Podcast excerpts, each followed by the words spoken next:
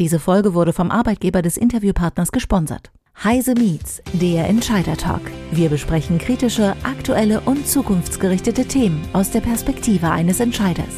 Heise Business Services begrüßt Persönlichkeiten aus Wirtschaft, Wissenschaft und Politik. Immer aktuell und nah am Geschehen. Hallo und herzlich willkommen, liebe Zuhörerinnen und Zuhörer, zu einer weiteren Folge von Heise Meets.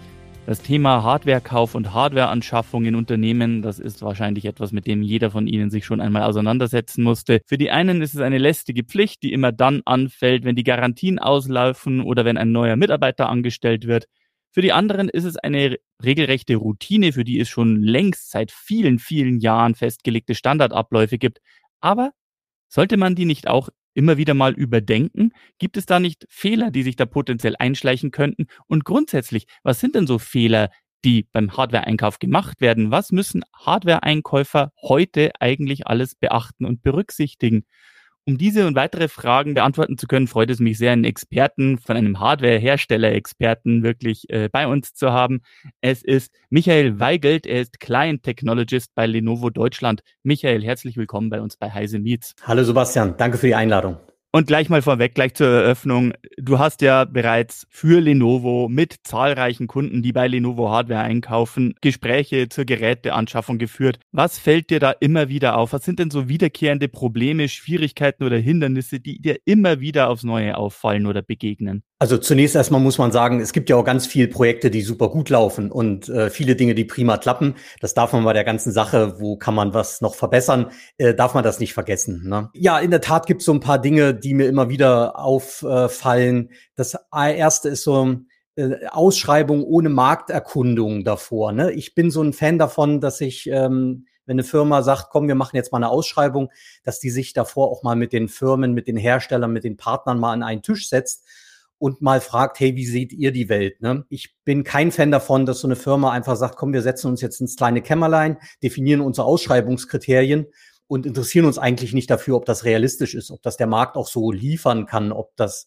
der Realität da draußen so entspricht. Ne?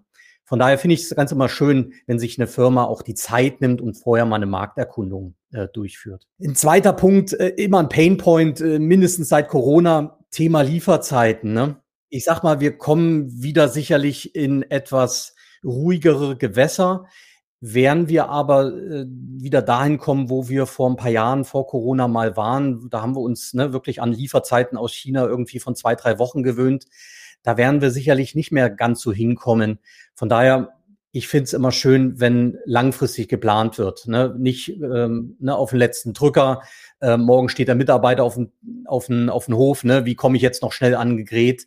Langfristigkeit, Pufferlager, einen Plan B in der Tasche haben. Da bin ich ein großer Fan davon. Und dritter, letzter Punkt vielleicht. Ich finde es immer ganz toll, auch auf Kundenseite wirklich Profis zu haben, mit denen man sprechen kann. Jetzt will ich ne, niemanden in die Pfanne hauen äh, von meinen Gegenübern, aber es ist natürlich ähm, Unterschied, ob ich dort einen Einkäufer habe, der heute, ich sag mal überspitzt, äh, Klopapier äh, einkauft und morgen äh, IT-Hardware einkaufen soll. Ne?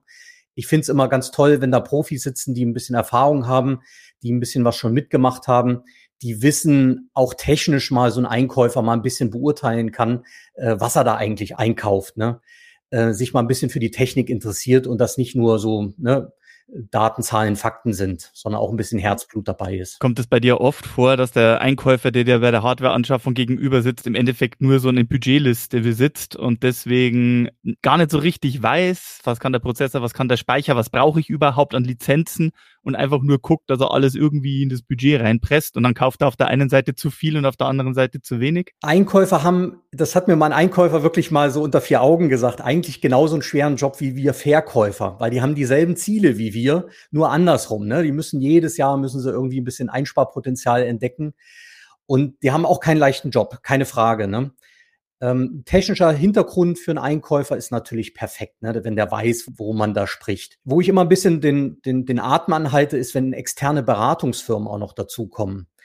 Die, das können Profis sein, die viele Dinge sehr schnell ne, super gut abfrühstücken können. Ähm, da gibt's aber natürlich auch viele Leute dabei, die dann wirklich nur den, den Preis drücken wollen, aber gar nicht mehr wissen, worüber sie eigentlich den Preis drücken, äh, was da eingekauft wird. Ne? Da halte ich immer ein bisschen die Luft an. Du hast vorhin ja mal kurz Corona erwähnt. Das hat doch mit Sicherheit auch diese gesamte Situation der Hardwareanschaffung auch nachdrücklich oder zumindest zwischenzeitlich verändert. Das sieht man jetzt gerade auf Statista. September 2023 sieht man Desktop-PCs in den letzten drei Jahren immer, immer weniger. Laptops steil gestiegen, was wahrscheinlich mit der zunehmenden Zahl an Remote-Arbeitsplätzen und dergleichen zusammenhängt. Aber gleichzeitig während Corona eben auch Lieferausfälle, Chipverknappung, lange Lieferzeiten. Hat das die gesamte Situation, wie man an den Hardware-Einkauf herangehen muss, verändert? Hat was davon sind langfristige Konsequenzen und was waren nur so kurzfristige Sachen, auf die man dann irgendwie, wenn man nächstes Jahr einkaufen will, nicht unbedingt reinfallen sollte? Ja, also Corona hat auf jeden Fall war das eine schwierige Zeit, ne? Und zwar nicht nur für unsere Kunden, sondern auch für uns als Hersteller. Ähm, es ist ja für uns auch keine Freude, ähm, über Lieferzeiten von Monaten und fast schon mal ein halbes oder ein ganzes Jahr zu diskutieren. Ne? Das war für keine Seite eine tolle Erfahrung.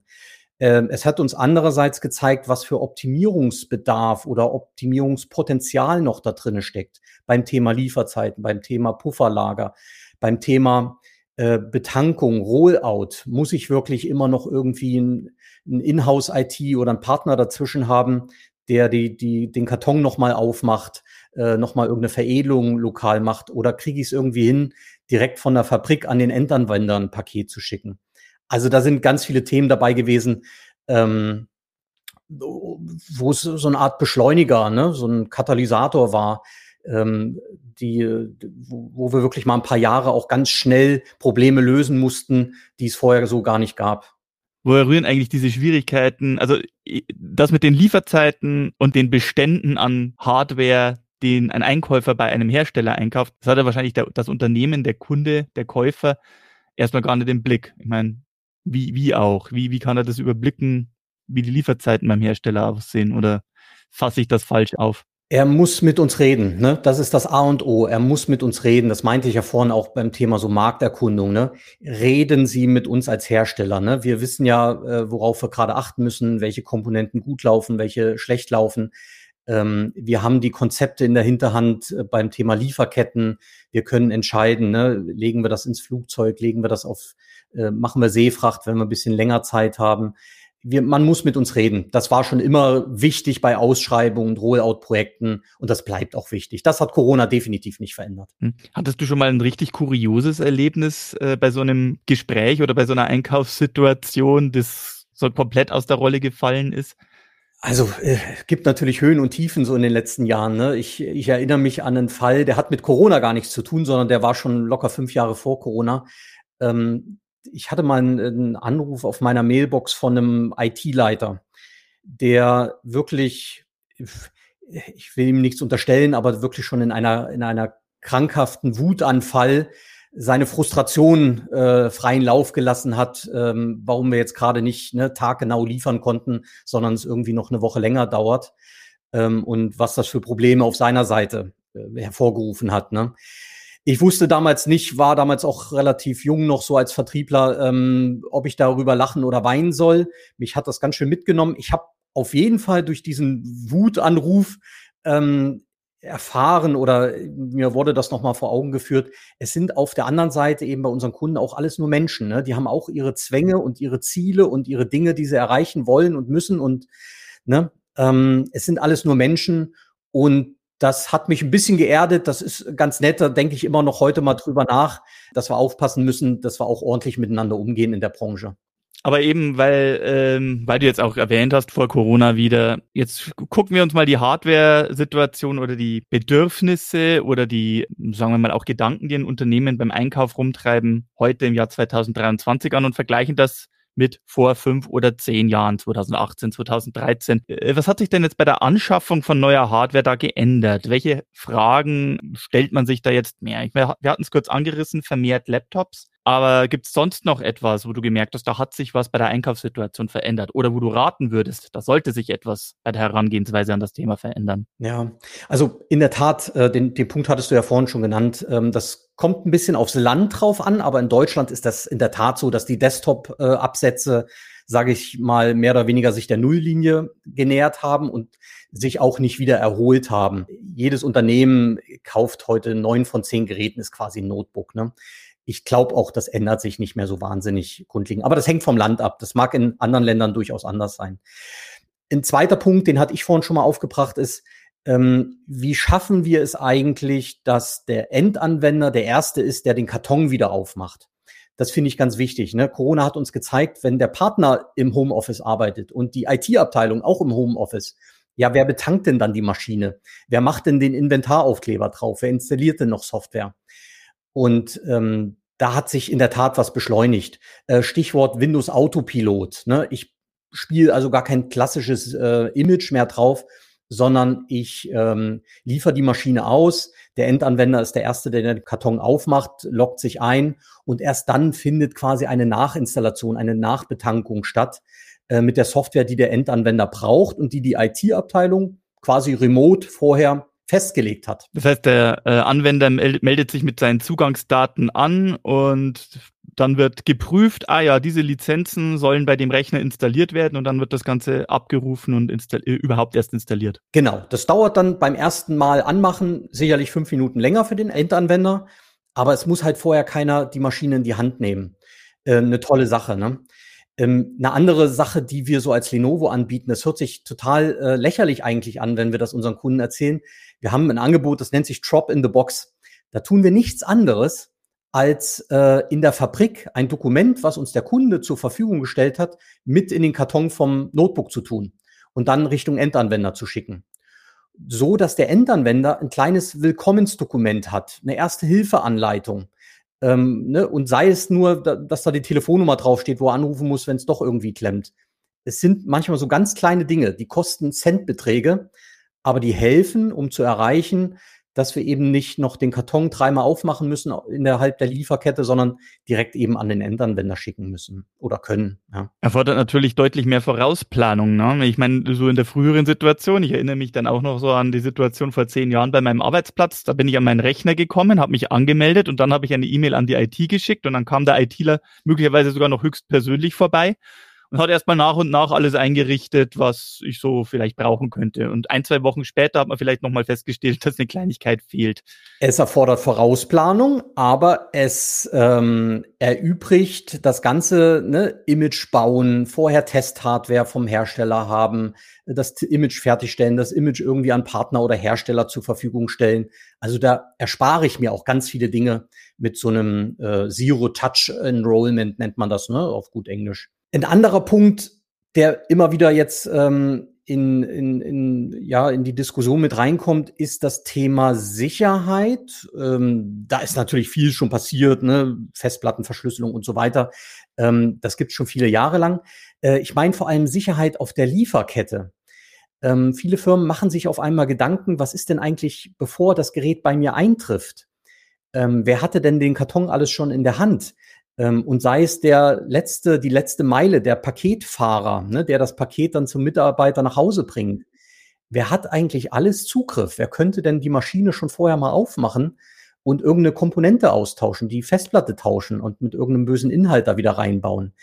Ähm, das ist ein Gedanke, der erst relativ neu ist ähm, wo es auch Mittel und Wege gibt. Ne? Mit so einem Hash-Wert-Überprüfung mache ich einmal in der Fabrik, guck mir an, was sind da für Dinge drinne, bilde einen Hash-Wert, leg den sicher ab und lass denselben Test nochmal beim, beim Endanwender laufen und vergleich die beiden Werte. Da gibt's schöne Antworten drauf. Man muss sich halt Gedanken drüber machen und das machen Gott sei Dank immer mehr Unternehmen. Hm. Was ist denn deine Anforderungen an die Hardware selbst? Ich meine, äh, mit Blick auf, wenn man jetzt hier so den, den Consumer-Markt betrachtet, da merkt man, dass der Trend weggeht von, es muss jetzt immer der neueste, heißeste Prozessor sein, sondern dass man tendenziell jetzt tatsächlich mehr Wert auf Langlebigkeit von Hardware liegt. Und in Unternehmen war es ja früher so, oder in den meisten Unternehmen war es, war es so, wenn man so Studien zufolge das bezieht, da hat man einfach zwei, drei Jahre lang die Hardware benutzt und dann ist die Garantie abgelaufen und dann wurde es Zeit für eine Neuanschaffung. Hat sich da was verändert? Ja, Thema Nachhaltigkeit ist natürlich in aller Munde. Ne? Ähm, ich bin mir nicht ganz sicher, ob das immer so aus eigener Überzeugung passiert, aber spätestens, wenn unsere Kunden ähm, auch als Aktiengesellschaften oder so ihre eigenen Nachhaltigkeitsziele gegenüber den, den Aktionären und so weiter darlegen müssen, ähm, spielt das Thema eine Rolle. Ähm, Fakt ist, die Beschaffungskosten, sage ich mal, für die Hardware werden sicherlich nicht mehr sinken. Ne? Wir haben äh, wir haben die Lieferketten so, wie sie sind äh, aus China. Wir haben äh, Inflation, wir haben ne, Kriegsszenarien äh, durch Russland. Also wir haben einen Haufen Themen, die die Kosten hochgetrieben haben. Wir haben auf der anderen Seite Nachhaltigkeitsziele, die erfüllt werden müssen. Ähm, von daher ist der Gedanke schon da bei vielen Unternehmen, wie löse ich das denn alles? Ne? Äh, und da spielen so Themen mit rein, muss es immer die x86 Hardware sein?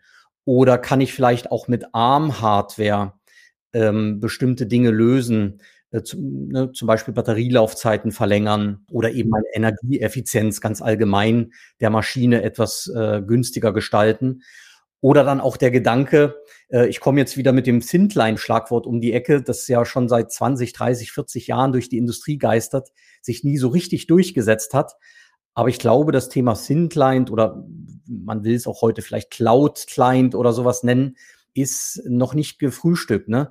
Wenn ich mit einem Thin Client Hardware, also mit, mit relativ schwach ausgestatteter Hardware, eben dafür sorgen kann, dass ich so eine Maschine trotzdem über viele, viele Jahre betreiben kann, einfach dadurch, dass ich ein Tintline habe und die Rechenpower eben in Rechen, ins Rechenzentrum wandert, dann mag das für viele Kunden ganz interessant sein. Hier in, in Deutschland ist das die Firma Eagle, die das natürlich sehr ähm, viel treibt, das Thema.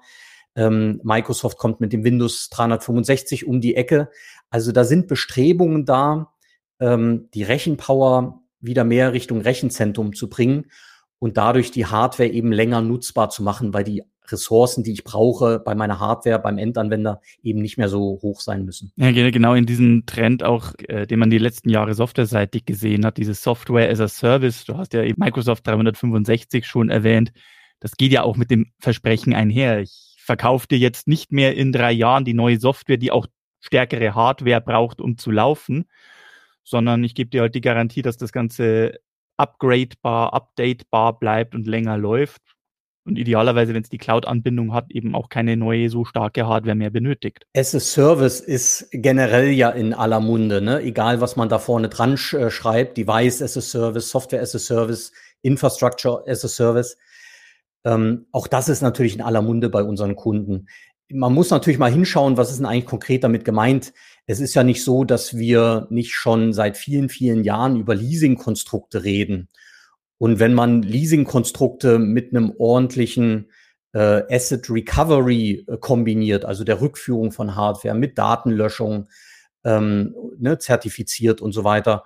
Und wenn ich dann noch ein paar Services äh, reinbande, die ich in der Fabrik erbringen kann, also ne, zum Beispiel Windows Autopilot oder auch klassischen Image aufspiele, einen Inventaraufkleber anbringe und sowas, ja, diese Komponenten, die gibt's ja schon seit vielen, vielen Jahren und Jahrzehnten. Ähm, wenn man das geschickt bundelt ne, und da ein Gesamtpaket draus schnürt, dann habe ich im Prinzip mein Device as a Service. Ne? Das machen wir schon viele, viele Jahre, ohne dass wir es so genannt haben. Heute spricht man halt eben as a Service. Ne? Wie sieht das denn mit so einem Leasingprodukt aus, wenn ich weil ich versuche mir das gerade vorzustellen, also äh, wenn mache ich dann einen Leasingvertrag über die zwei, drei Jahre statt wie ich bisher für die neue Hardware zwei, drei Jahre Garantie hatte. Es wird so ein Komplettpaket geschnürt und am Ende schicke ich das zurück und gehe nicht das Risiko ein, dass ich einen veralteten Laptop irgendwo in der Hinterkammer habe, der jahrelang Staub ansammelt. Oder wie muss ich mir das vorstellen? Genau. Ähm, also Unternehmen, das ist so ein bisschen Geschmackssache, ne? hängt so ein bisschen von der Einkaufsleitung ab, äh, oftmals von der IT-Leitung oder generell vom Geschäftsführer. Ähm, manche Firmen sagen, nein, komm, wir kaufen das, das haben wir schon immer so gemacht, äh, da rütteln wir auch nicht dran.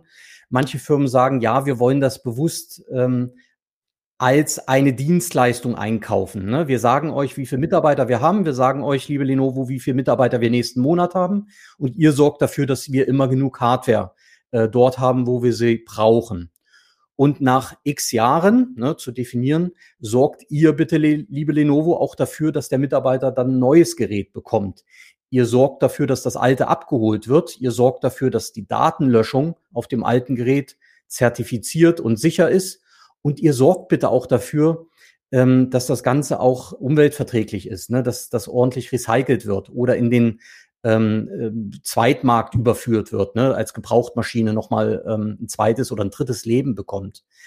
Und liebe Lenovo, ihr sorgt dafür, dass ich dafür ähm, mich um Buchhaltung keine Sorgen mehr machen muss, sondern dafür einfach eine monatliche oder eine quartalsweise oder eine jährliche Rechnung äh, habe.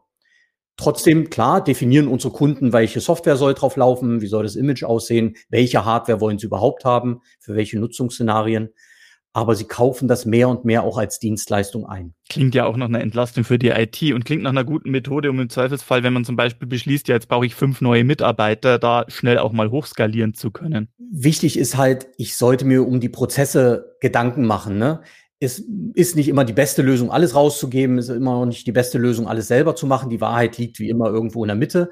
Aber Prozesse definieren, ähm, langfristig das Planen, wie mache ich solche Rollout-Projekte, das ist ganz, ganz, ganz wichtig. War es schon immer wichtig und ist es auch immer nach, äh, nach wie vor. Nachdem wir jetzt gesagt haben, Geräte haben immer mehr eine Lebensdauer, ist dann so ein Leasing-Modell oder so ein as-a-Service-Modell eine von den Methoden, wie ein Hardware-Hersteller wie Lenovo, so ein auf Hardware fokussierter Hersteller wie Lenovo äh, mit der Situation umgeht? Ich meine, es bricht doch mit Sicherheit für Lenovo was weg, wenn die Hardware jetzt im Schnitt längere Lebensdauer hat. Ja, also, hm, also mal abwarten, ob da wirklich was wegbricht. Ne? Der PC als solches, der ist ja auch schon irgendwie gefühlt seit 20, 30 Jahren totgesagt worden. Ähm, und trotzdem ist er noch da. Also mal abwarten, ob das wirklich ein langfristiger Trend ist. Fakt ist auch, ähm, Corona hat uns gezeigt, dass wir nicht immer als PC-Hersteller nur auf Hardwarewachstum setzen können und jedes Jahr wird es irgendwie ein paar Maschinen mehr. Ähm, ich habe gesagt, Windows 365 wird sicherlich ein, vielleicht ein kleiner Gamechanger werden, Nachhaltigkeitsziele. Also ja, wir machen uns als Firma natürlich Gedanken, ob wir als reiner Hardwarehersteller äh, zukunftsfest aufgestellt sind. Und die Antwort darauf lautet, hm, das kann es nicht alleine sein, sondern wir werden als Lenovo immer mehr in Richtung Services gehen. Äh, ich betone, wir werden die Hardware nicht lassen. Das, da, daher kommen wir. Ne, das ThinkPad so als unser Aushängeschild, das ist unser Erbe, unsere DNA. Ähm, da können wir halbe Doktorarbeiten drüber schreiben, wie wir Hardware designen. Wir werden das nicht lassen, aber wir werden uns mehr in Richtung Dienstleistungen bewegen. Und zwar auf ganz vielen verschiedenen äh, Ebenen und Bereichen. Das fängt, ich hatte so, so unsere Factory Services, wo wir also in der Fabrik bestimmte Veredelungen schon machen genannt. Ich hatte Windows Autopilot, ne, also Zero Touch Enrollment äh, Prozesse genannt. Äh, wir gehen in Richtung Cloud Recovery. Also was ist eigentlich, wenn der Endanwender zu Hause sitzt und äh, das Ding kaputt ist, die Festplatte irgendwie getauscht werden muss? Wie kommt das Betriebssystem denn wieder rauf auf die Festplatte? Also Recovery-Szenarien. Wir machen ganz viel schon in Sachen Softwareprodukte, die wir entweder als Lenovo anbieten oder weiterverkaufen. Stichwort Absolut-Software zur Nachverfolgung und, und äh, Sicherstellung, wo ist das Gerät eigentlich? Oder unser äh, Lenovo Device Intelligence, also Erkennung von Problemen, bevor sie eigentlich auftreten. Bis hin zu OEM-Dienstleistungen, wo wir also andere Kunden darin unterstützen, unseren PC als, als Teil ihrer Lösung zu weiter zu verkaufen. Leasing hatte ich genannt, Device as a Service. Wir gehen sogar so weit, dass wir sagen, komm, liebes Unternehmen, lieber Kunde, willst du dein Helpdesk selber betreiben oder sollen wir das vielleicht für dich tun? Also wir machen da ganz, ganz viel in Richtung Services. Wir haben uns ja schon im Bereich Hardware breiter aufgestellt, ne, ein paar Jahre zurück, Übernahme von IBM System X äh, Gruppe, Motorola gehört mittlerweile zur Lenovo Familie. Und jetzt werden wir den nächsten Schritt gehen und sind dabei, uns eben nicht mehr nur auf die Hardware zu fokussieren, sondern eben auch auf Dienstleistungen. Ja, diese Dienstleistungen werden dann mit Sicherheit etwas sein, wo man, wenn man, wenn die Hardwareanschaffung dann wieder auf dem Plan steht, definitiv besser berücksichtigen muss.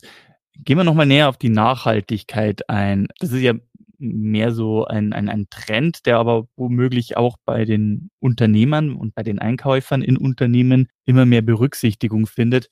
Was für Maßnahmen werden denn da getroffen, um verschiedene Aspekte der Produkte nachhaltiger zu gestalten? Beziehungsweise auf was kann der Einkäufer Werte legen, um das ähm, besser einschätzen zu können? Ja, das sind ein ganzes Bündel von Maßnahmen an ganz verschiedenen Stellen. Also gibt mehrere Stichworte. Stichwort eins Reparierbarkeit.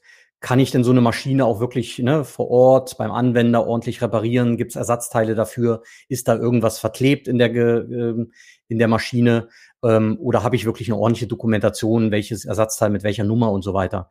Da waren wir bei unserem ThinkPad und generell bei den Businessprodukten bei der Lenovo schon immer ganz vorne mit dabei. Das ist ein Erbe, die haben wir, das haben wir aus IBM-Zeiten mitgenommen. Äh, da sind wir schon immer erstklassig, da kann uns keiner was vormachen. Da gab es andere Hersteller, die sind vor zehn Jahren berüchtigt dafür geworden, dass die angefangen haben, alles zu verkleben und alles einheitlich schön in einem einzigen Device zu haben, aber man konnte halt kaum mehr was nachrüsten oder ändern an dem Ding. Genau, genau. Also da konnte uns schon äh, niemand äh, jemals was vormachen. Aber auch wir ähm, machen heute viele Dinge anders. Ähm, Materialien zum Beispiel. Darüber hat sich vor fünf oder zehn Jahren kein Mensch Kopf gemacht. Ne? Da hat man das, äh, das Material genommen, was für den Endanwender irgendwie am sinnvollsten war.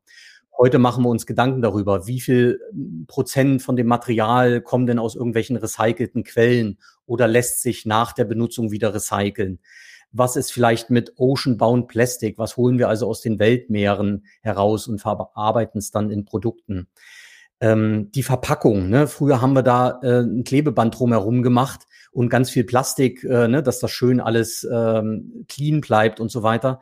Ähm, auch heute macht man sich darüber Gedanken, ne? muss es Plastik sein, kann ich das nicht wegtun? Wir als Lenovo, jedes ThinkPad, äh, was seit ein, zwei Jahren auf den Markt kommt, da ist kein Stück Plastik mehr bei der Verpackung dabei. Stattdessen ganz viel nachwachsende Rohstoffe, Papier, Zuckerrohr, Bambus. Ne?